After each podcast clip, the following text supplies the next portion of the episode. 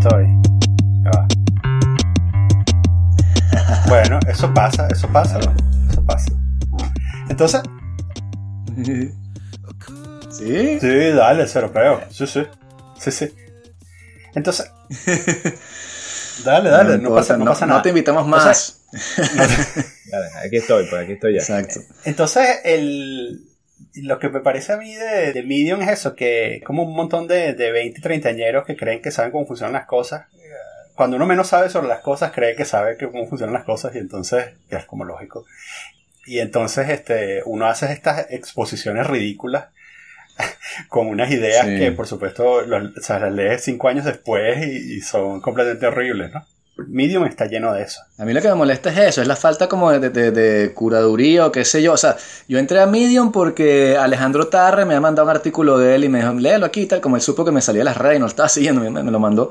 Y entonces leí el de él y dije, ah, está interesante. Y, y después leí otras cosas, pero era como que todas la- las posturas que no me interesaban así en cuanto a, qué sé yo, a la cosa bien pensante feminista o, o la gritadera loca así de la cosa de Me Too, me las encontré allí.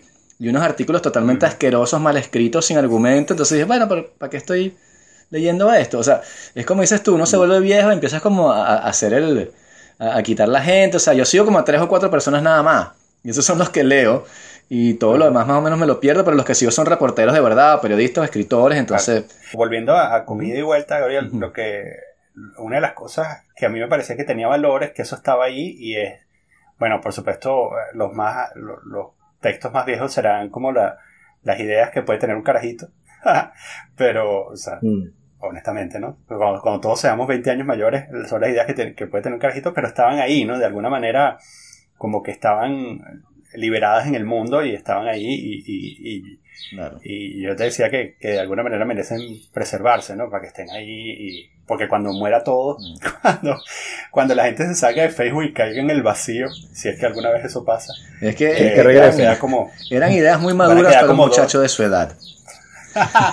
van a quedar como dos o tres blogs en el mundo y entonces quizás uno de esos sea, sea tu blog. ¿no? Esa es una de las cosas que pienso de vez en cuando cuando, cuando analizo los méritos de tener un blog, ¿no? A mí me gustaba tenerlo, weón. Y... Pero al, al mismo tiempo, pues, no sé si tenga que repetir este, la- las cosas porque No, no, no.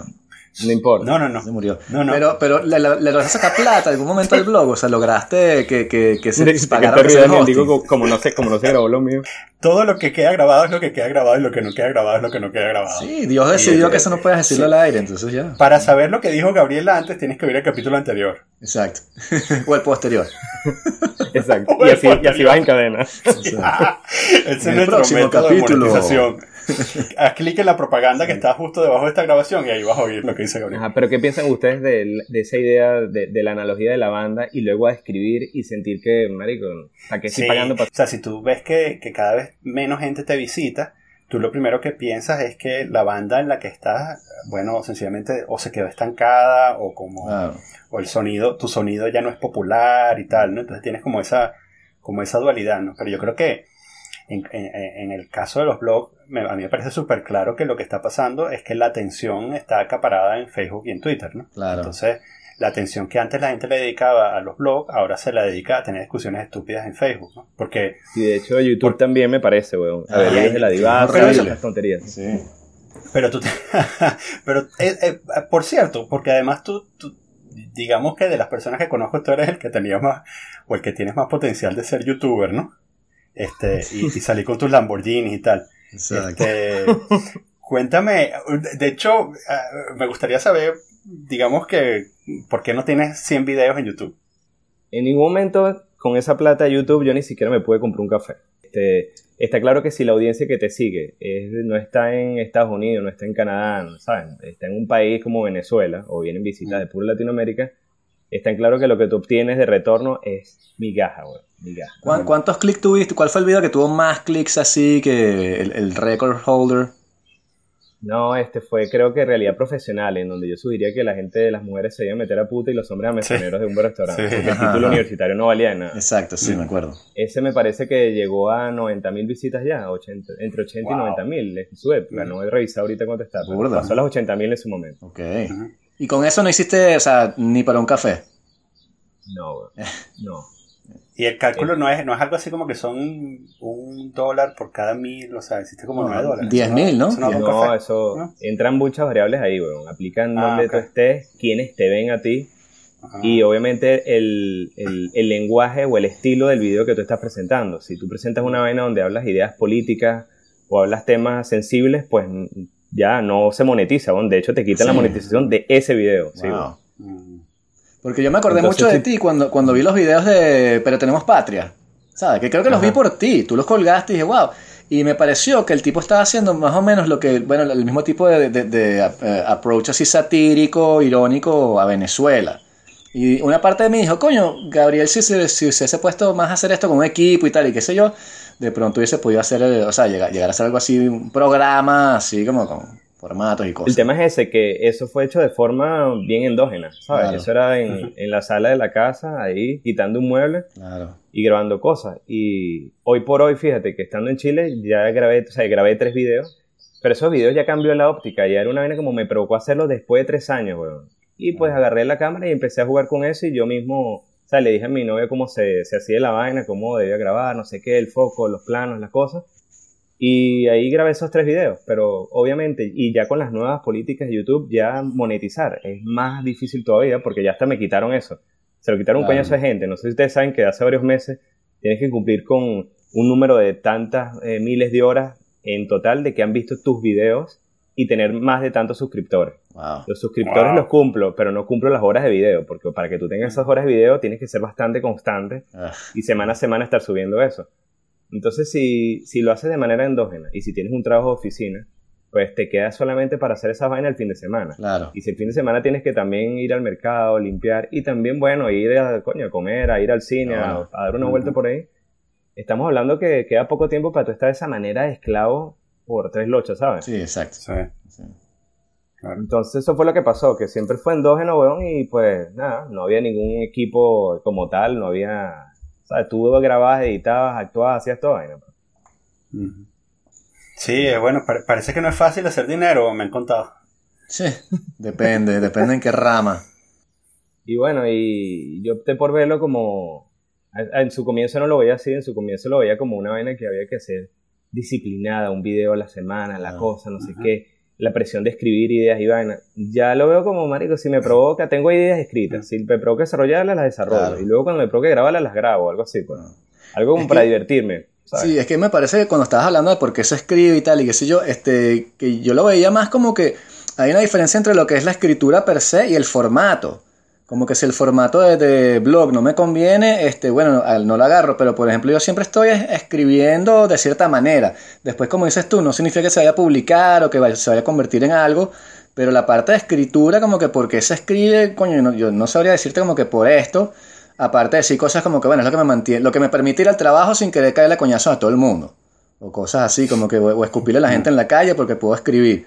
Este, pero después el formato sí, puede variar, ¿no? O sea, puedes pasar de un blog hacer otra cosa, que, que el soporte, pues, va a ir cambiando. Pero también es cierto que la gente que escribe hoy en día tiene menos acceso a fuentes de, de- de monetización y de dinero que antes este, un periodista o qué sé yo, puedes hacer una entrevista y la vendía.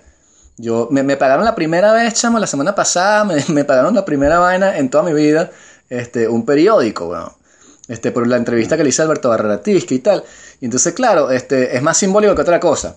Pero me dieron 700 mil bolos, que se los mandé a mi mamá, se le que se los dieran a ella. Y bueno, un café creo que está en un millón quinientos. Entonces, para que veas este, el pago, ¿no?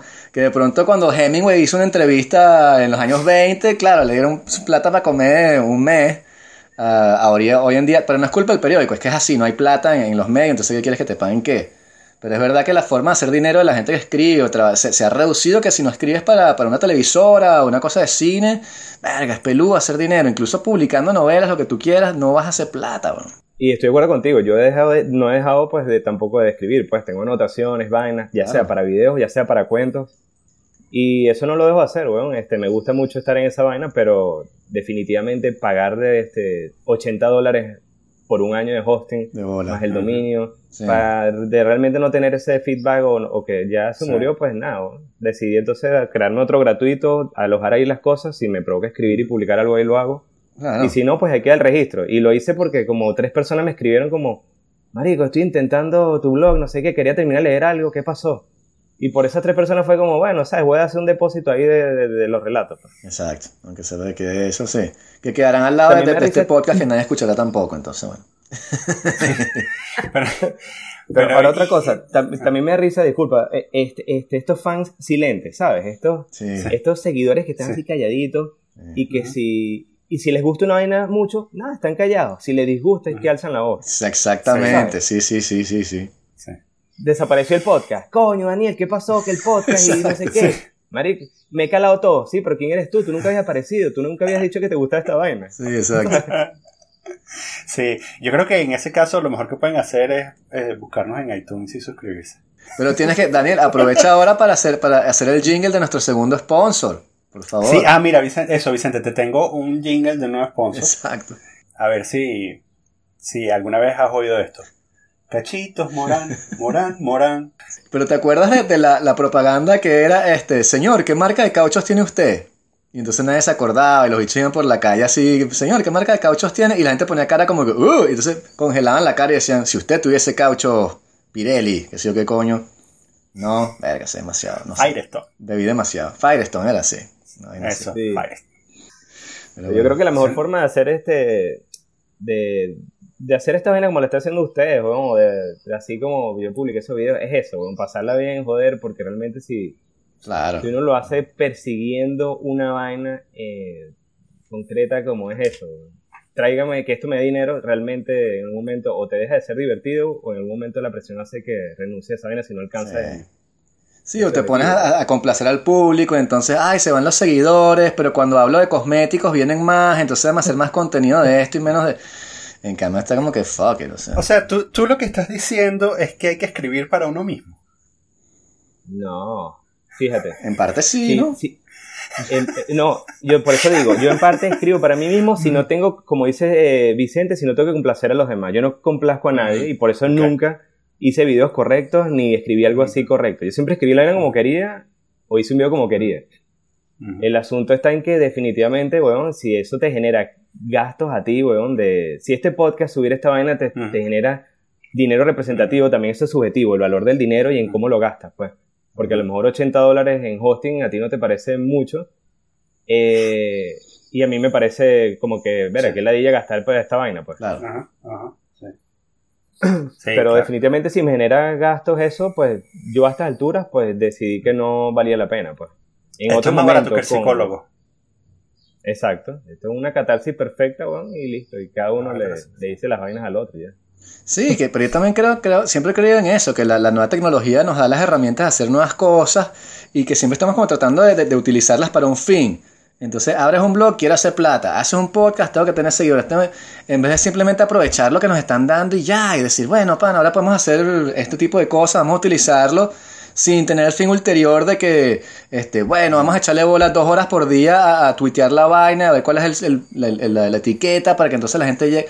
O sea, simplemente decir, no, mire, queremos aprovechar la tecnología que tenemos y queremos hacer un video, queremos hacer un podcast, queremos hacer un blog y, no lo tienen que leer, nadie lo tiene que leer, nadie lo tiene que escuchar, ese no es problema nosotros. Exacto, pues. y mandas el dinero y el ego al carajo, pues, ¿sabes? que no, te, no, me lee nadie, no tengo ningún like. Ah, bueno, está bien, dale. Claro. Pero eso no lo sabes, ¿no? O sea, porque yo también cuando tenía mi, mi blog que, que, yo publicaba, publicaba, publicaba y no, no le daba ninguna publicidad, nadie lo leía o muy poca gente. Porque en la época en la que empecé a bloguear no había Facebook tampoco, ni Twitter. Entonces era de verdad una cosa mm. enviar por email, si acaso te podías suscribir. Y yo seguí, chamo, años y años y años y años posteando ahí. Y cuando me descubrieron, entre comillas, que, que entré como una especie de red ahí venezolana, que después conocí a Panfleto Negro, etc., hubo gente que después me escribió como que, wow, que ha hecho el artículo tal de hace meses o años que nadie nunca lo leyó, pero que ahora estaban volviendo. Y de hecho, mis artículos, los que me han abierto más puertas, son vainas que escribí yo para mí, tipo sobre escritores que me gustan a mí. Que si yo quiero hacer una vaina sobre este carajo que a nadie le importa, y yo hacía un post, y de pronto una persona en España me contactó, chamo, coño, estaba buscando información, apareció esto, y con esa persona, imagínate, logré publicar en España. Entonces, mm. si hubiese publicado lo que la gente quería escuchar, lo que la gente quería, ¿sabes? Algo sobre Kanye West y Kim Kardashian, bueno, eres uno más que escribe sobre eso, ¿no? Ahora, Vicente, una pregunta. Y ya que tuviste el blog antes de las redes sociales, cuando eh, eso nada se cruza mm. con las redes sociales, ¿fue un cambio entonces? ¿Sí hubo un cambio, pues? ¿O por qué murió entonces si ya después hubo un cambio con las redes sociales? Bueno, al, principio este, era que tú, lo, tú publicabas en tu blog y luego te metías en Facebook a linkearlo y tenías los, botones de compartir y tal. Pero después la gente empezó a no publicar en el blog, sino a publicar directamente en Facebook. Entonces tienes todo el artículo ahí, todo el texto y ya, y no tienes que estar pasando por el blog. Y entonces eso como que mató un poco la, la, la, fuerza de la cuestión. Y que la gente no se mete a visitar así. O sea, yo uso Greader, por ejemplo, que es un, un hosting ahí de, de, de un feed burner. Entonces con eso leo las páginas web y los blogs que sigo, pero yo no sé si eso sea muy popular. Creo que la gente no sigue blogs ya como antes, la gente sigue contenido. sí. Entonces... Eh. ¿Y tu blog sigue vivo o está muerto ya? No, sigue vivo, sigue vivo. Y este, bueno, está ahí en el limbo, ¿no? No es que no sé si la gente se mete, no tengo tiempo sin, sin furungarlo, pero, pero no, está ahí, ahí se quedará, supongo. O sea, eso no me, no me da, este, lo uso también para en, mi currículum y tal, que siempre como franceses son tan choretos con la internet, siempre lo pongo como que, bueno, tengo ciertas habilidades en PHP y HTML, mira esta página que yo hice y el blog y tal. Y, es, y me ha servido, este, porque aquí son, son demasiado este, herméticos, así que o se meten de lleno o no se meten. ¿En qué momento llegó a la audiencia digital esta, esta flojera, esta pereza, esta, esta Inhabilidad de ver un video de más de tres minutos o de leer algo que tenga más de... O sea, que no puedas leer algo de más de un párrafo. ¿En qué momento llegó esta flojera? Eh? Podríamos decir que es una flojera y que no dedican tiempo, pero...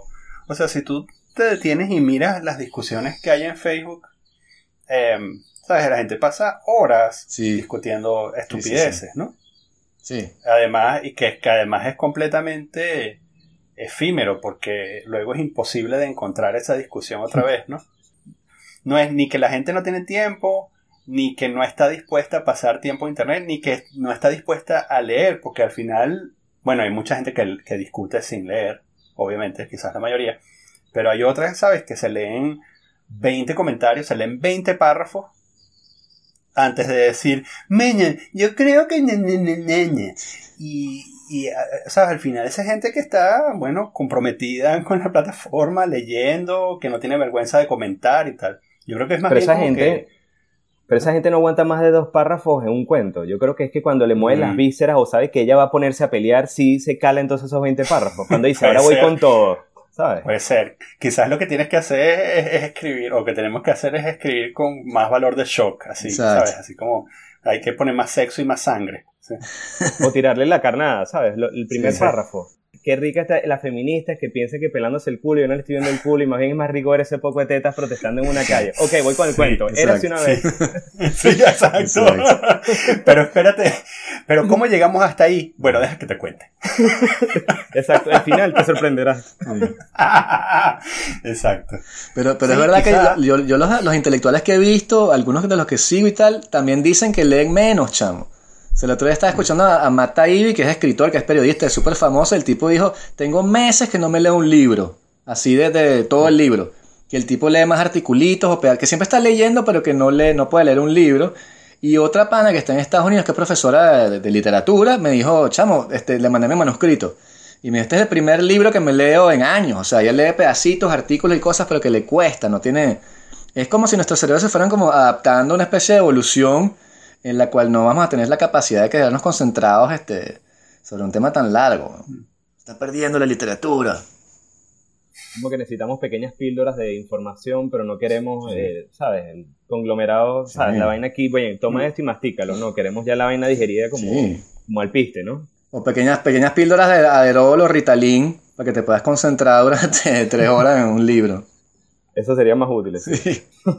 Porque también hay gente que se lee bueno, que se lee también hilos de Twitter de, ¿sabes? de 20 tweets. Exacto. Es verdad, sí. Que también eso depende. Hay, ¿sabes? Mucha gente es muy exitosa en... Hay gente que ha llegado a la presidencia de los Estados Unidos gracias a Twitter. No. Y, entonces ah, quizás sea un asunto de que nos estamos quejando de algo, nos estamos quejando de nuestra propia inhabilidad para, para poder retener la atención de la gente, ¿no? O sea, que estamos culpando a la gente cuando en realidad los culpables somos, nosotros. Por crear contenido de mierda. Sí, sí, sabes, bueno, quizás eso, escribimos vainas aburridas que nadie lee.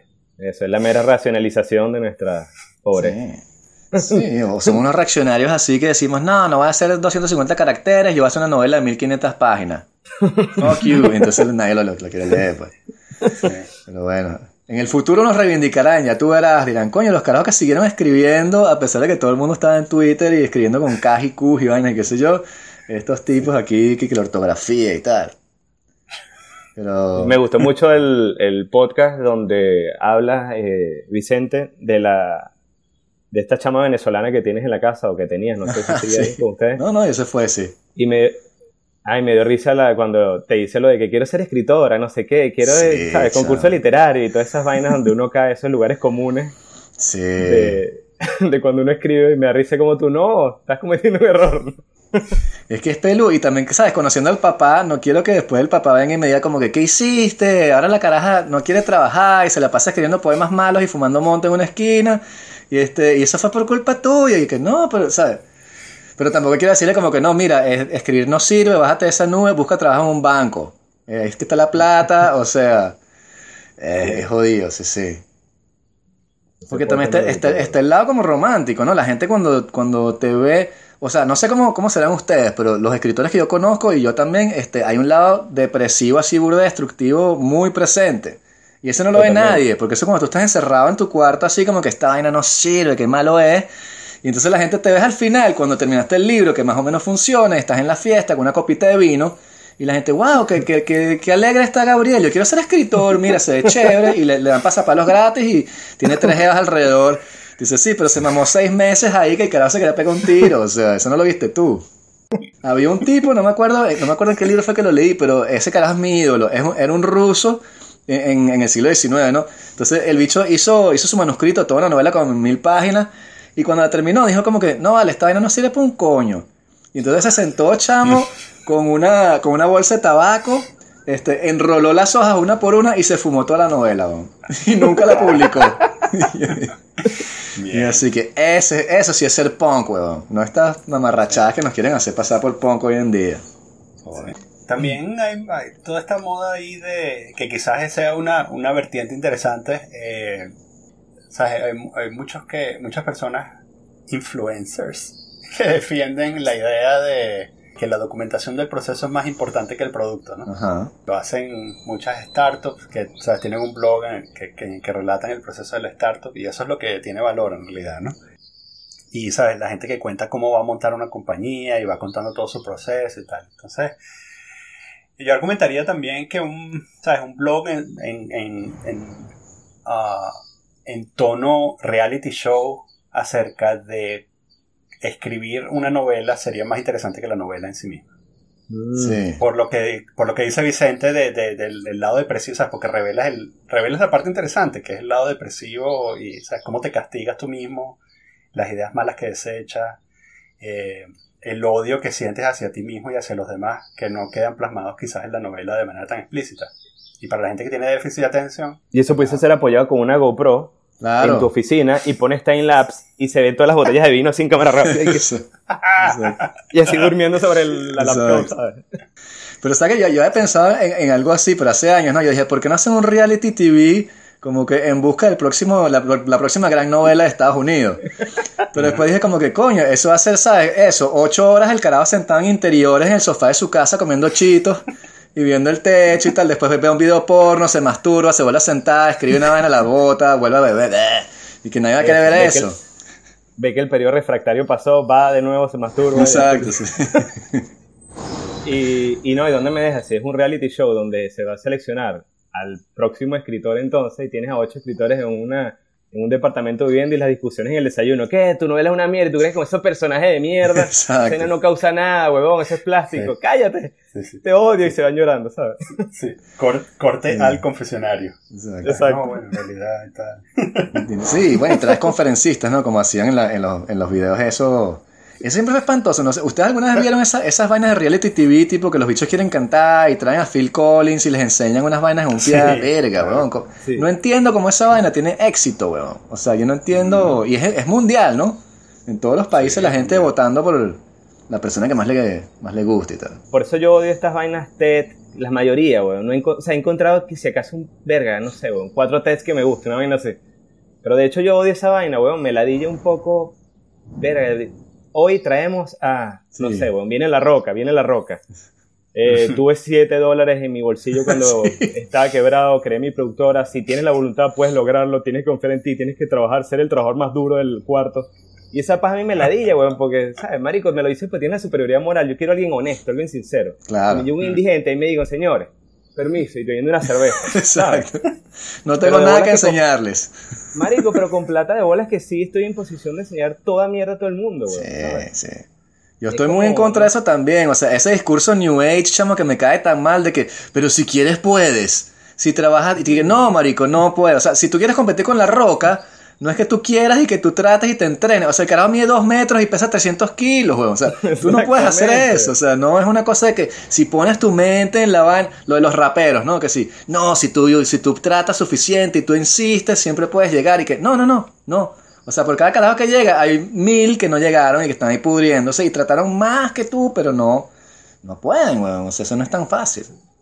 Claro, Yo cada y- vez que caigo en esas ideas pienso, ah, ¿será que tengo, tengo tendencia a ser un fracasado? O sea, porque está el peo del, del underachiever, ¿no? Que Sí. es como Sí. el carajo que, que exalta la idea de que no logra nada. Eh, Que además, bueno, sin, sin hacer juicios de valor, eh, en realidad a mí lo que me interesa es eh, ese asunto de, de cada vez que, que digo, que veo una cosa así, digo, ah, puro bullshit. O, Sí. o cuando, de hecho, eh, bueno, que ya yo, yo, yo limito este, agresivamente mi dieta de, de leer cosas acerca de startup y esas cosas en tecnología porque me da, primero me, da, me fastidiaba el bullshit, pero ahora lo que me da es arrechera, ¿sabes? Me pongo blanco de la arrechera, ¿no? Eh, ideas de veinteañeros que no llevan a ningún lado, ¿no? Excepto cuando hacen cosas excepto que no funcionan, excepto cuando funcionan. Y entonces cuando estoy ahí pensando en eso, entro como en este ciclo eh, que después digo, ¿será que, ¿será que es un mecanismo de defensa? Y, y yo, bueno, soy, o sea, no soy un completo perdedor, pero soy un, perde- un perdedor en ciertos niveles, ¿entiendes? ¿Sabes? Como, eh, como ta- ta- también tengo como que el autoconocimiento suficiente como para saber que no soy un completo perdedor, pero, pero que ten, pero, ¿sabes? Que, que la rechera que me da es eh, mi lado perdedor diciendo que, que mi lado que secretamente sabe que no puede lograr algo así, eh, tratando de proteger a mi cerebro, ¿no? Pero yo creo que ese lado es más sano que el completo perdedor que está en esa charla y en verdad cree que va a ser la roca. Y Exacto. el carajo eso, mide 1.60 y Mm. no puede hacer ni siquiera 10 flexiones.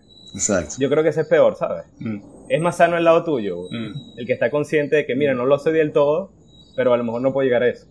A que yo crea que en verdad puedo llegar a, a escuchar todas esas pajas que me dicen, ¿sabes? Bueno, eso lo dices tú porque somos panas y pensamos más o menos igual en ciertas cosas. Pero sí, o sea, yo, yo me salí de las redes sociales, weón, también por eso, Sí. porque yo sentía que, que, que eso viene por ese lado, weón, o sea, cuando me salí de Facebook y de Twitter, porque sentía que, que cuando yo veía a todo el mundo como que logrando estas grandes cosas, comiéndose su cachito arrechísimo, yo tengo un bol de cereal todo cutre ahí, y decía, bueno, pero ¿qué estoy haciendo con mi vida? Soy un perdedor, o sea, mira este pana que fue a Estados Unidos, está en una empresa, ahora es el presidente, Claro. el otro pana que es profesor, y yo estoy todavía con un trabajo de mierda y que escribiendo novelas y tal. ¿Qué estoy haciendo con mi vida? Y entonces era como una espiral. Y por eso también me salí de, de- de un poco de eso. Que Instagram es como la- la- el, el epítome de esa vaina, ¿no? No hay nada más egocéntrica, weón. Nada, Sí, o claro. sea, así como que huele mis peos que Instagram, weón. Así que ya. Y, verga, lo odio.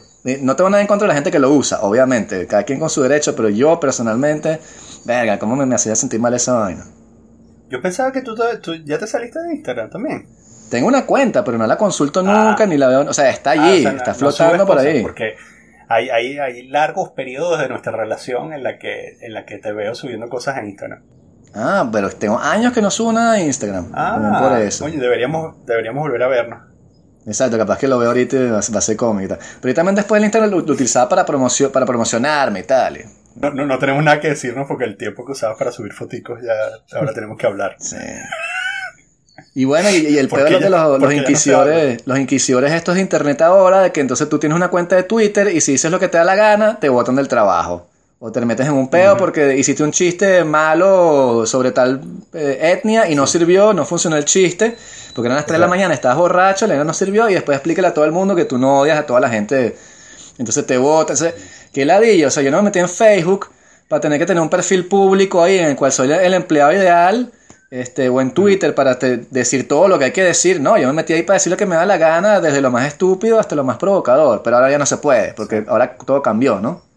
Sí, tienes que poner en tu perfil algo así, mis, mis opiniones son mías, o algo así. Y son personales. Opiniones personales mías personales. Ah, ah. Sí. Mira, ustedes no han pasado por esto también, hablando ahorita de, de Facebook y tocas lo laboral este, que, Marico, estás trabajando con gente, tú tienes tu Facebook y tú no quieres involucrar a la gente en tu Facebook, tú no quieres contaminar tu Facebook, pero de repente pasa un buen día y te agrega alguien que es compañero de tu área, pues. Y tú claro. Ay, marico, no quiero, no quiero aceptarte, pero ¿cómo no hago para que no pienses que es personal y que no te quiero? Pero es que no quiero en verdad que, que riegues esto, porque luego entonces me va a agregar otro y otro porque te van a me van a recomendar, pues, entre tus amigos, ¿no? Sí y no quiero que pasar por esta vaina. Marico, yo le he negado la solicitud a varios, pues, en el trabajo.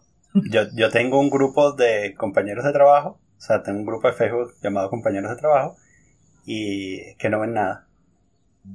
¿Tú no usas mucho Facebook? No, no, la verdad no. Exacto. esa, ha sido mi solución. Es como, es que yo no sé por qué hay gente que le, le cuesta conectar con eso. Me ha ocurrido en este trabajo también donde estoy que es como, mira, bicho, somos compañeros, pero no quiere decir que después de yo almorzar quiero pasear contigo, dar una vuelta por la cuadra. no quiere decir que tampoco vamos a salir en la noche un día, tampoco quiere decir que te quiero en mi Facebook, ¿sabes? Sí, sí, sí. Es que son esos grupos que se forman así de manera completamente azarosa y después te dicen, no, pero como estamos todos en el mismo curso de francés, vamos a salir a caernos a palos. Y te dije, no, pero el hecho de que estemos en el curso de francés juntos no significa que nos caigamos bien y compartamos nada, este, no nos vamos a caer a palos nada juntos, eso no sirve, ¿por qué?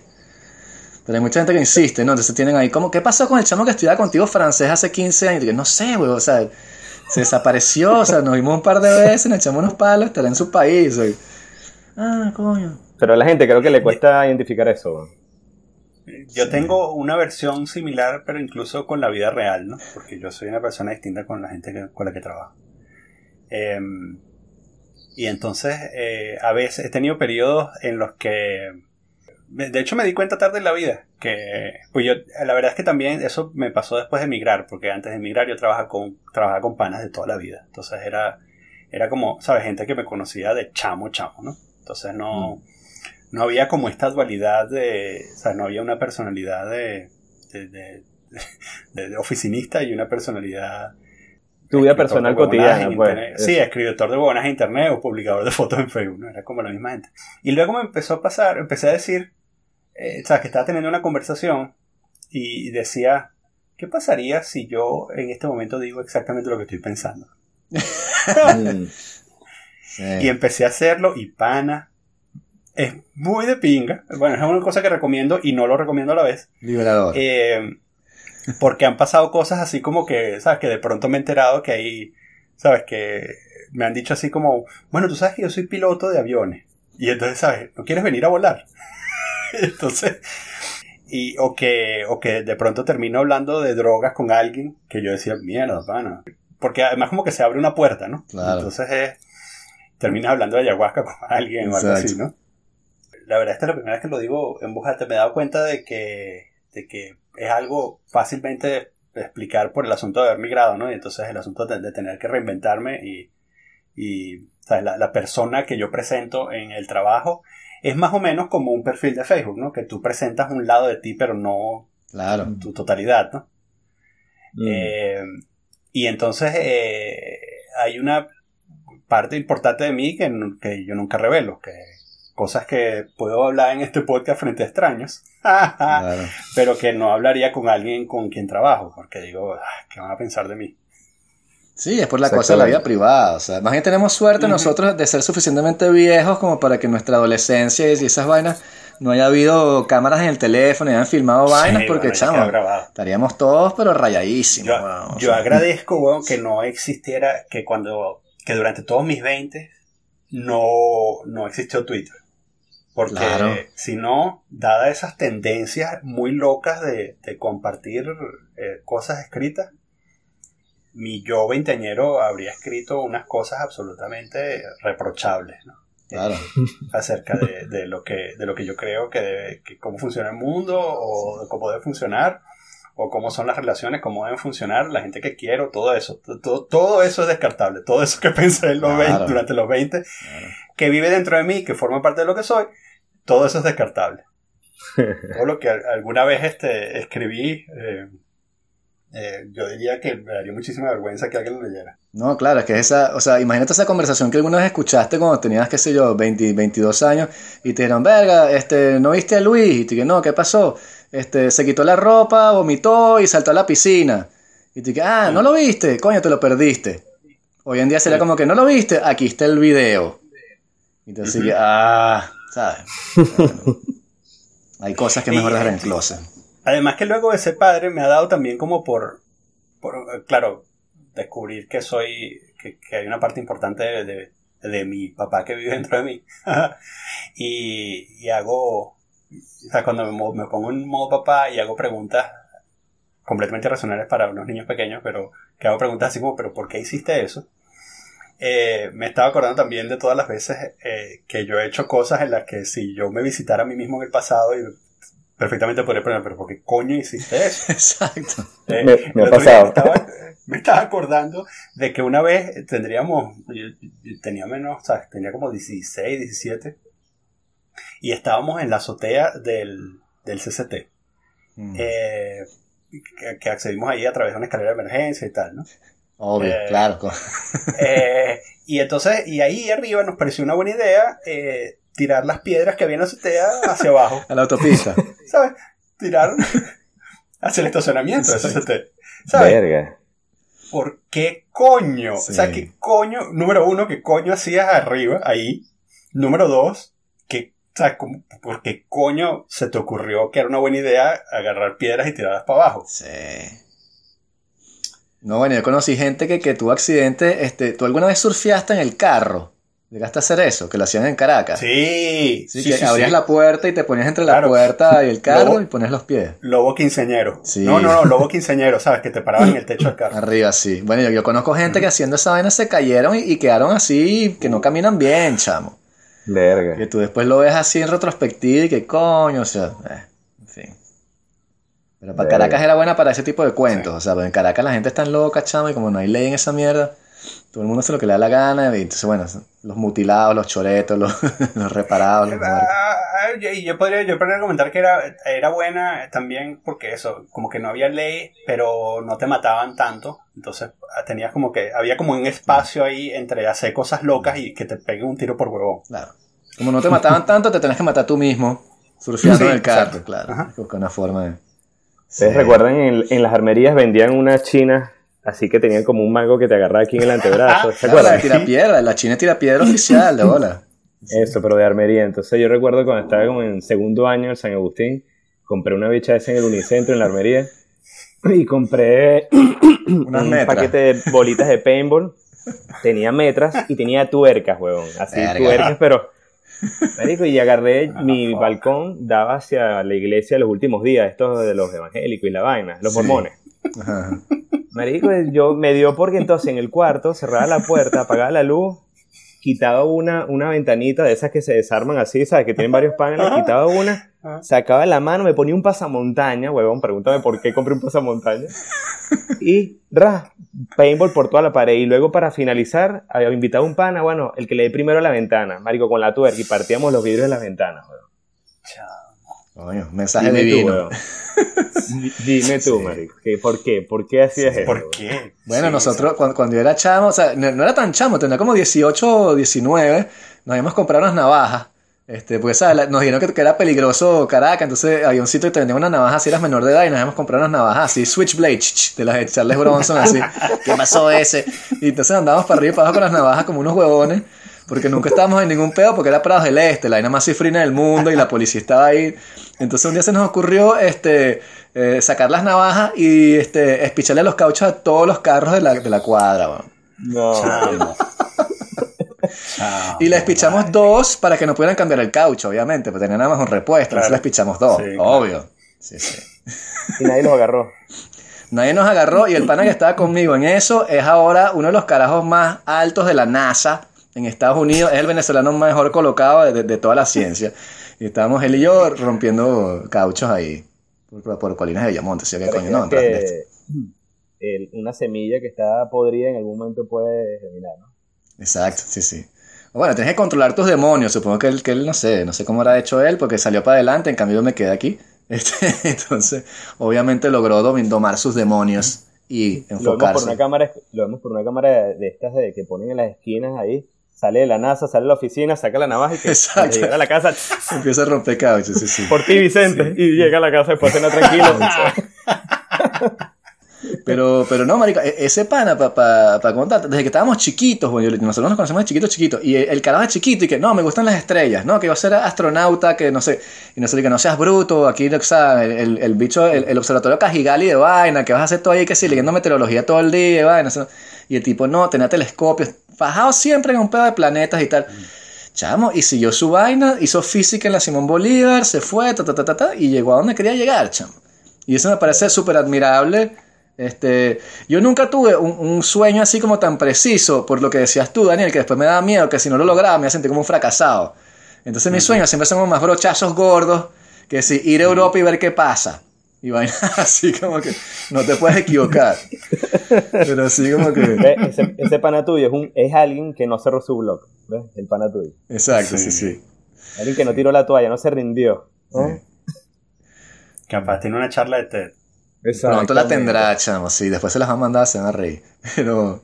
Pero si el- el secreto- puedes tomarla, visualízalo, es tuyo, ve Exacto. por él. Sí, No, no, pero lo vi incluso en un, en un reportaje periódico así que los científicos eran como tres viejos así gringos y el pana mío que tiene mi edad, weón, y es chiquitico, ahí con unos lentes y que, marico, mira este huevón ahí al lado, así, qué bola, El bicho decía que él creció en un barrio pobre de... del medio de la ciudad.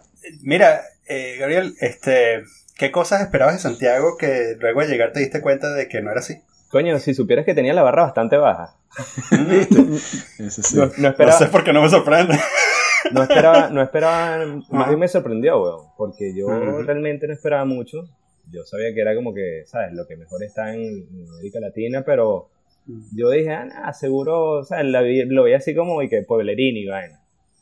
Mm. Y no, chamo, me sorprendió, weón. De hecho, verga, weón, puedo decir que, que a lo mejor es fácil para usted entenderlo porque vive en Europa. Pero, verga, como en ocho meses aquí ya yo, verga, había logrado lo que en tres años nunca pude en Londres, pues, ¿sabes? O sea, rápido, es como, te- me podía montar en la bola aquí rápido, pues. Claro. Y, coño, es bastante desarrollado, por decirlo así, o bastante imitando a Europa, pues. ¿Sabes? Es, es lo normal, las cadenas estas, ¿sabes? Igual de Starbucks y vaina, o la gente, el estilo, muchas cosas me recuerdan a Europa, pues. Y, coño, la calidad de vida, o sea, a mí me parece bastante bien. A mí más bien me sorprendió, pues yo realmente venía sin mucha expectativa. Claro, porque además es interesante esta óptica porque, claro, como viviste en, en Londres también, entonces tienes como las dos cosas, ¿no? Claro, que la- Y que por lo general la gente siempre tiende, cuando no vives, y usted, o sea, ustedes conocen de la vaina de lo que estoy hablando, pero por lo general la gente tú le dices de primera mano, ¿dónde viene? No, yo vivía en Londres. ¿Qué? Pero tú estás loco, ¿cómo es posible? Sí. Y vaina en No Londres. te volviste, Porque- sí. Sí, la gente asocia, weón, o no sabe lo que, o sea, sabe lo, conoce lo que es de turista, lo que ven en las películas de James Bond, pero no Sí. conoce lo que es vivir en, el- en la ciudad. Sufrir en la ciudad. Sí, no, no. Exacto, el, el el sufrimiento del inmigrante. Pero, ¿cómo, cómo- pero Londres, ¿cómo, cómo, ¿cuál fue tu impresión de los ingleses, así como personas? ¿Cómo te recibieron eh, como sudaca, que va llegando allá? No, de nada negativo. En mi caso, o sea, nunca nada negativo de los ingleses. Más bien, de hecho, los compañeros que tenía de trabajo, la gente que conocía, que eso, que sea inglés, inglés la vaina, este, verga, de pinga, güey, me tripeaba el humor y eran siempre, coño, amigables y me ayudaron, pues. Este, con, ellos- con eso nada negativo, güey. Cosa negativa que yo veo en Londres, weón, el costo del- de la vivienda, de la renta, del arriendo. Me parece una grosería, me parece que estás destinado a vivir compartiendo con gente, weón, ¿sabes? Porque Claro, tienes que pagarte claro. un cuarto, a no Sí. ser que tengas una carrera privilegiada y habilidades privilegiadas. pues. O en, la, o en la zona 8, una vaina así, tienes que vivir en las afueras de la ciudad, entonces sí. Pero Sí, fue bueno, cómico porque tú en Londres trabajaste en un hostal, ¿no? Este, Yo estuve en un hostal aquí también durante, durante un poco de tiempo. Entonces como que sí, parece ser este un paso ahí normal para los Y es de pinga. Sí, Ayuda mucho, pues, al, coño, al, al- al idioma, pues, a impregnarte Sí. más de, diferentes culturas y de estar siempre guerreando, escuchando buen inglés, Sí. escuchando malo, escuchando de todos los acentos. ¿sabes? Entonces, de pingue. Pero no haces mucha plata, o sea, bueno, por lo menos yo no hacía mucha plata aquí. O sea, era- No, weón, de hecho, mira, yo ganaba mil, 1150 a 1200 libras. Que es el pero sueldo más- mínimo, ¿no? Algo así. No, el mínimo son ronda, ronda los mil. ¿Sabes? Ok. Y yo recuerdo que esa, ese departamento donde vivíamos, que es un departamento igual de una habitación, unos 40 metros cuadrados, esa vaina costaba 925 más el council tax, más todas las vainas y los servicios, eso se chupaba 1200 libras, weón. Mm. En cambio, aquí, coño, viviendo en, una, en un departamento eh, como eso, de 46 metros cuadrados, pero, coño, en una zona de pinga, frente a un parque y acabado bien de la vivienda y todo de pinga, estrenar, y la vaina no se chupa ni el 30% de mi sueldo. Entonces, obviamente, son cosas que te influyen mucho, ¿me entiendes? Claro. ¿Y el trato Que- de, la- de los chilenos allá con los venezolanos, cómo ha sido para ti? No, el de, eh, todavía el de los venezolanos bien, más que todo se le tienen afincadas a los colombianos y a los peruanos, sobre todo ¿Ah, sí? los colombianos porque los asocian con vainas de droga y prostitución, y en verdad tienen como, como, eh, son no- noticias reiterativas de, de Ah. vainas relacionadas a estos negocios. Sin embargo, los venezolanos lo ven como, verga, chavos, para adelante y trabajadores, weón, de verdad. Y más bien yo empecé aquí en esta compañía y la vaina había como cuatro venezolanos, ya van más de 15, weón, les gusta Wow, contratarlos. Wow. Y de hecho tú ves que a veces votan gente y todos son chilenos, pero nunca votan venezolanos. Entonces, bueno, eso no es generalizable o no es concluyente totalmente, pero digamos que sí los panas se ve que le gustan. Siempre, a veces ves noticias de joyitas, por lo menos atrás agarraron a unos motochoros y habían venezolanos en ellos, colombianos y venezolanos. Claro. Mm. Entonces, obviamente eso empieza a ser como ruido, pues, pero al menos yo no he tenido ninguna mala experiencia y mi novia tampoco, pues, en cuanto a eso. Este, en, en trato también, pues, a lo mejor en la calle sí son un poco más, verga, más careculo, más amargados, o más, este, aquí se dice que que es muy alta la tasa de, de suicidios y vaina, ¿no? Mm. y de depresión. Pero a veces yo estaba hablando con un pan y yo le digo, coño, que yo creo que muchas veces esos casos de depresión solamente es una mera excusa para tener un poco de vacaciones, pues, aquí, según Claro. yo lo noto. Que Claro, va gente que, verga, está ladillado, quiere vacaciones, va entonces el médico, no, que Sí. quiero, quiero matarme, no aguanto más. Ah, bueno, dos meses de licencia por depresión crónica. Y, vaina. Y vas Bueno, y a- esa aquí inventaron un nuevo término, chamo, que el, el burnout. El burnout Ajá. le importaron a Francia, que es la cosa que estás, trabajas demasiado, tienes demasiada presión. Y entonces, claro, los parisinos siendo parisinos, todos se quejan de que no, es que trabajo demasiado, tengo burnout, burnout. Y que, chamo, eso es una vaina clínica. O sea, no puedes autodiagnosticarte así que tienes burnout porque estás un poquito cansado y este, quieres quedarte en tu casa. Pero sí, esa es la nueva excusa aquí para, para no trabajar. Ya sabes, Daniel, cualquier cosa, burnout. Estoy quemado. No sí, vas. sí. Exacto. Sí, y creo que también como que hay mucha desinformación con la vaina de la depresión y la gente entonces está triste o decaída. Sí. O sea, mi novio me dejó, escuché a él durante tres horas, estoy deprimido. ¿Sabes? Sí, sí, sí, sí, sí. Y es como, no, tú no estás sufriendo depresión, tú lo que estás es triste o con un guayabo, pero tú no estás deprimido como tal, Sí. ¿sabes? Totalmente, es que la depresión es un, fenómeno- un cuadro clínico, o sea, yo, vi- yo vi depresivos cuando estaba en la universidad y, o sea, es esto- exactamente eso. Estoy un poco down, estoy deprimido. No, chamo, cuando ves un, un- alguien deprimido que tiene un desbalance químico, que no tiene la Mm. dopamina que le hace falta, chamo, no se pueden parar de la cama, weón. O sea, es una vaina así que, que, eh, no tienes idea de, de- de lo que es eso. Entonces la gente así que, ay, es que estoy un poco... No, eso no, o sea, estás triste, estás angustiado, lo que sea. Y sí, de pronto te tienes que tomar algo, pero no es depresión. O sea, depresión es una vaina espantosa, no tienes idea de cómo es eso, pero lo, lo hemos, lo hemos utilizado para un término de- en el día a día, ¿no? Vulgarizamos el término ya. Um, ¿A ti te parece que has debido migrar antes? Eh, to- tomando en cuenta que irme de Londres o irme de Venezuela en 2013. Ambos. Sí, para, la, para ambos la respuesta es sí, para ambos también. Claro. Porque... o sea, piensas que te has debido ir a Londres primero y, y que... ok. No, o sea, yo, a mí no, yo no estoy por lo menos arrepentido, pues, de, de la experiencia en Londres, pues, sirvió para, para muchas cosas, ¿no? Claro. Este, pero digamos que te quedas en un periodo estacionario, pues, en- cuando llegas a Londres y empiezas a trabajar y la misma licuadora de dinero que entra se va para mantenerte ahí y pagar Mm. arriendo, y así estás, y solamente un, un gustito es irte a tomar una pinta de cerveza, definitivamente no es un buen sitio, pues, para estar, ¿no? Entonces eso fue lo que me puso a mí como un poco más inconformista, pues, o buscar entonces de aquí tengo que saltar.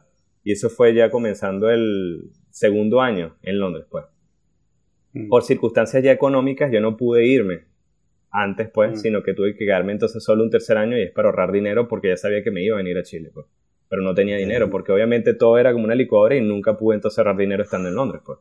Claro. Mm. ¿Y por qué Chile? ¿Por, qué decidiste de Londres? ¿Cómo sabías que era para Chile?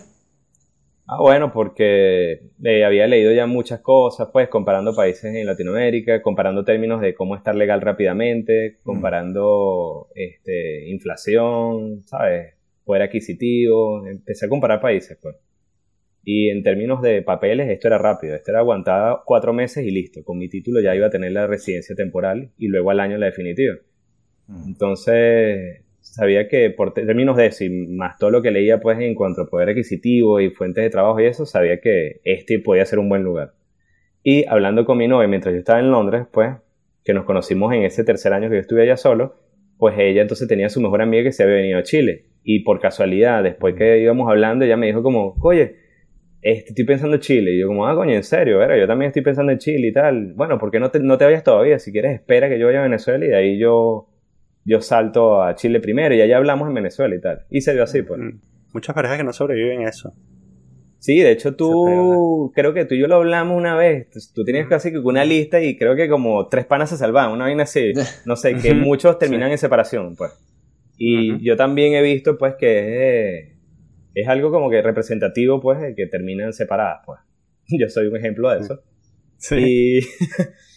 y, y bueno, pero creo que también o sea, ya de por sí, yéndote solo es bastante depresión y es bastante duro, pues, el emigrar. Ya cuando lo haces en pareja, mm. pues está el tema de dinero, el tema de que el trabajo que cada uno hace, el dinero que entra a la casa. Eh, y obviamente eso te pone como una, le pone una espada a alguno de los dos, al, más débil del, del, de la cadena, al eslabón más débil le pone como una, una espada y un peso, y depende de la relación, depende de la empatía que exista del uno al otro, pues obviamente eso hace más llevadero o hace que se acabe la, la relación. Pues. Claro. Si alguien que nos estuviese oyendo, que nadie nos oye, pero si alguien nos estuviese oyendo, por aquello de que hay que dejar esto para la posteridad, está pensando en migrar y, tiene una pareja, ¿qué recomendación le darías tú mm. eh, para que, bueno, para que no se separe, para que Mira. Es un poco tonto también porque la gente se separa por, otras razones y, quizás hay parejas que no deben existir, ¿no? Pero quiero decir, si alguien de verdad no quiere separarse, ¿qué recomendación le daría para que no termine en una separación cuando migra? Coño, basado en mi experiencia, yo lo primero que haría es como, ok, deja lo que tú sientes a un lado, deja lo emocional ahora y ahora vamos a evaluar bien a quién tienes a tu lado. Es decir, mm. ¿En qué momentos tú has notado cierta eh, coño, falta de empatía, en qué momento has notado a tu pareja como un poco fría o calculadora o como medio complicada con un tema de dinero o complicada con el trabajo que hace, ¿Qué, ¿cómo ves su relación con, con, el ego, con su ego? ¿Qué tal la ves? Este, la caraja es bastante, coño, bajo perfil, puede guerrear con cosas. ¿Cómo la ves con ese tema? ¿Cómo lo ves? ¿Sabes? Ve, cómo, trata el mesonero. ¿Cómo trata a un mesonero en un restaurante? ¿Cómo lo trata?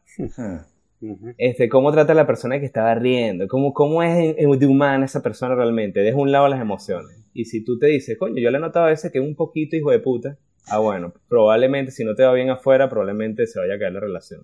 Así se va a exacerbarse. Porque por default eh, es bastante probable que, que uno de los dos termine eh, trabajando en la industria de servicios, ¿no? Porque es como el trabajo de inmigrante por default, ¿no? Al menos llegando, sí, bicho, al menos llegando, sí. yo los primeros cuatro meses aquí trabajé de bartender, pues. Exacto. Y, coño, este, mi novia consiguió rápido, pues ella consiguió tres días de, mesonera, tuvo mala experiencia y yo le dije, salte de ahí, yo con el, ¿sabes? Con el sueldo de bartender yo puedo mantener el departamento, busca en tu área, pues. Tuvo suerte y consiguió ahí mismo, como a las tres semanas consiguió en su área, pues, lo mismo que hacía en Venezuela. Y coño, y ahí se notó ya lo que yo había analizado. Lo bueno de las experiencias malas es que, coño, tú vas haciéndote, vas poniendo el filtro más riguroso, pues, y vas poniendo una capa adicional de filtro y filtro y filtro para tu próxima relación. Mm. Entonces, mm. obviamente, ya yo había, pues, pasado todos estos checks con esta persona. Y, coño, tal cual, pues, cuando yo estaba de bartender y seguía trabajando en esa mierda y ella tenía su trabajo profesional, yo lo que tenía al lado, pues, era, coño, solidaridad, eh, coño, empatía, mm. eh, ¿sabes? Como verga, si no aguantas más salte esa vaina y yo, yo sigo. Y yo, no, no, yo tranquila que yo sigo por toda esta vaina y yo espero mi cédula, pues. Pero tenía una persona al lado mío, ¿sabes? Que no me miraba como, ¿sabes? ¿Qué mierda estás trayendo tú para acá? ¿O qué estás haciendo tú? ¿Cuándo vas? No, no había, no había nada de esa vaina, pues. Era como un equipo, pues, una compañera, pues. Y tal cual me llegó la cédula y yo luego entonces ahí mismo a la semana conseguí en mi área. Pues. Mm. Ver, qué recho. Eso habla del país y de cómo moviste el culo. De Marico, fue, fue, sí, fue bastante rápido, pues, porque llegó la cédula y a los tres días yo conseguí en Kiosera y conseguí una empresa de, soluciones financieras, pues. Y me fui con Kiosera, pero ahí mismo tenía las dos entrevistas al mismo tiempo. Y estando en Kiosera como a la semana, como que esta empezó también a llamarme, a hacer una contraoferta y me fui para la otra, pues. Wow, qué bien. Y ahí tengo entonces un año y siete meses ya. Mm. Pero, pero bueno, entonces no sé cuáles ustedes, qué consejos darían ustedes. Pues en mi óptica eso, no sé ustedes qué dirían a esa persona que nos escucha. Coño, chamo, o sea, yo creo, yo creo que si tú, si tú quieres las cosas de verdad y si pones tu mente en eso y te enfocas y tratas duro, tú puedes lograr todo, chamo. Yo creo que si eres el trabajador más fuerte del cuarto, eh, lo vas a alcanzar. Y si lo visualizas bien, weón, porque hay gente que no visualiza bien. Sí. Todos los días te ves en el espejo y dices, ese es mi peor enemigo. Te voy a derrotar. Exacto. Mi lucha es contra mí mismo. Exacto. no, Daniel, si estás en la mejor parte. Ya veis, los consejos ustedes, den los consejos ustedes, coño. Está bien. Daniel ha vivido en muchos más sitios que yo. Daniel, de verdad, es el emigrante. Uh, yo creo que, bueno, mucha comunicación, mucho amor. Yo creo que eh, una de las cosas que dijiste, Gabriel, que, que yo creo que es súper importante es, ver, ah, tratar de, ver cómo se porta, cómo se comporta tu pareja a la hora de la chiquita y cuál es, como que plantearte escenarios, ¿no? O sea, diciendo, eh, teniendo estas conversaciones acerca de, bueno, ¿qué pasa si ¿Qué pasa si uno, uno solo de los dos puede conseguir trabajo? Eh, ¿Qué pasa si yo termino eh, trabajando? ¿Sabes? También es que, por supuesto que cada quien tiene circunstancias distintas, pero ¿qué pasa si, si yo termino eh, limpiando casas durante cinco años? ¿Tú tienes algún problema con eso? Este, y si te sueltan una así como, pero tú eres ingeniero. Ah, ya sabes, siempre también es una buena señal este, si, si, si, si tu pareja este, viene de, de, una casa, de un hogar en donde le echaron bolas desde cero. Este, eso, eso es una, una educación importante porque eh, si la persona sabe, pasa con mi esposa, este, si la persona sabe que, que lo único que hay que hacer es trabajar y que eso significa a veces eh, eh, sábado y domingo y a veces significa eh, fracasar, ¿sabes? Sábado, domingo y fracasar. Este, y que hay que tener un plan y apegarse al plan. y que, y que hay que ahorrar, eso quiere decir, este, eh, sí, ver el Starbucks de lejos. porque, porque, ¿quién va a pagar, ¿sabes? ¿Quién va a pagar 5 dólares por un café? Eh, o, o, sea, que diga cosas como, ¿para qué, para que pagas 5 dólares por un café si en este cuesta medio dólar y es perfectamente un buen café? Mm. Eh, este tipo de cosas, ¿no? Como la mentalidad de ahorro, que es, que es como una, una habilidad súper importante a la hora de, de emigrar. Eh, entonces, si los dos más, están más o menos en la sintonía, al menos necesitas uno de los dos. O sea, que si tú eres un botarata, es importante que, que tu pareja tenga mentalidad de ahorro porque porque si no, esa vaina va a reventar por algún lado. Eh, y, viceversa, si tienes mentalidad de, ahorro, bueno, es importante que tú puedas comunicar eso de manera efectiva con... Si tu pareja es un, botarata, es importante que tú puedas comunicar eso de manera efectiva, ¿no? Sí.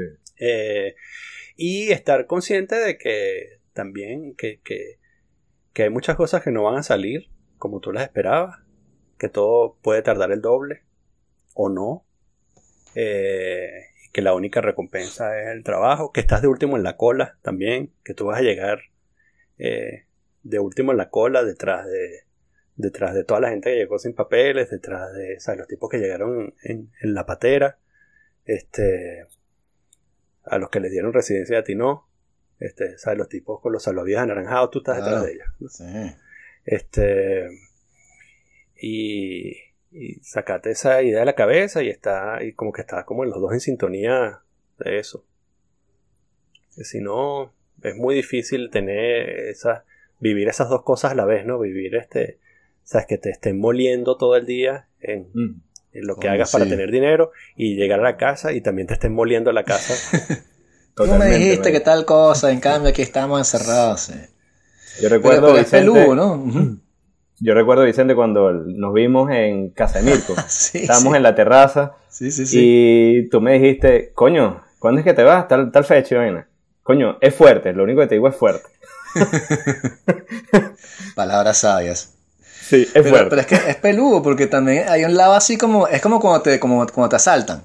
¿Sabes? Que tú dices, este, yo sé cómo voy a reaccionar cuando me asaltan, y yo mi esposa vamos a entregar el carro, nos bajamos, le damos el teléfono, pero cuando te asaltan es otro peo, weón.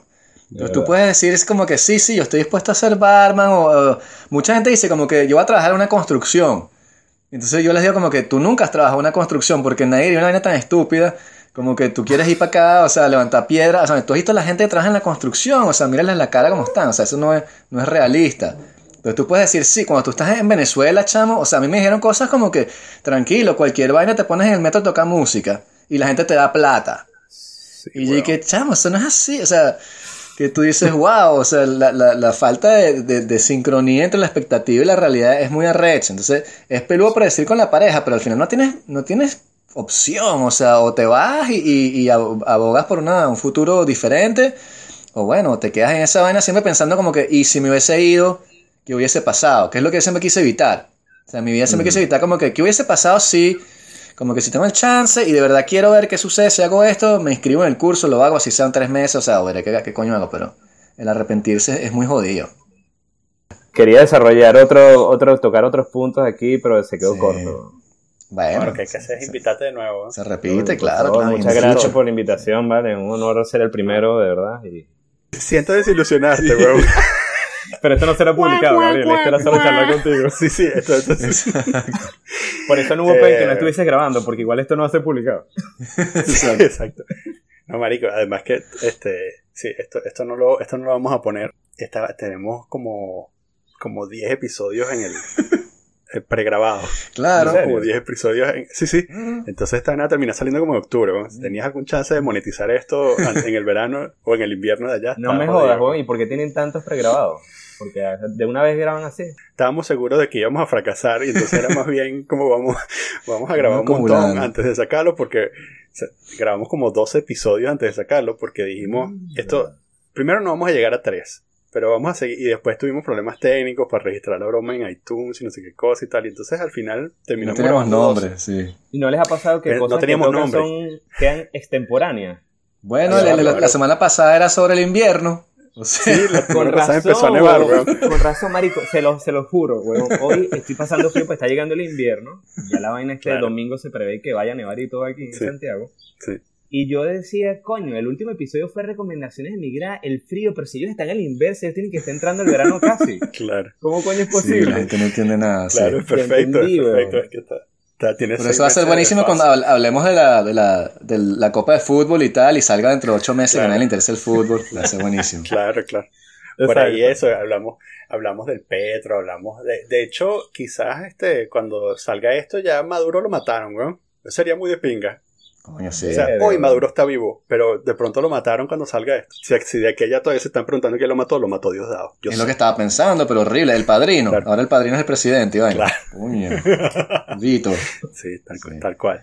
Pero coño, pana, bueno, chévere haberte visto, weón, después de tanto tiempo, este, y desde estar lejos de las redes sociales, que piden que te vaya bien por allá, weón. Estoy súper contento. Como decía Daniel, cuando la gente se va, cham- o sea, cuando se volvió Luis Acuña, yo dije, coño, y así sufriendo por el pan y que vera, que hace ese carajo ahí otra vez y tal. Oye, y sigue ahí, weón, y se ha quedado mucho Sigue tiempo. ahí. Sí. ¿no? Daniel, yo te di mi palabra, weón. Yo cuando te estaba ese último mes en Londres, que estaba viviendo arrimado en casa de un pana, Sí. en un cuarto, yo te dije, yo voy a ir un toque técnico. Ya yo voy para Chile.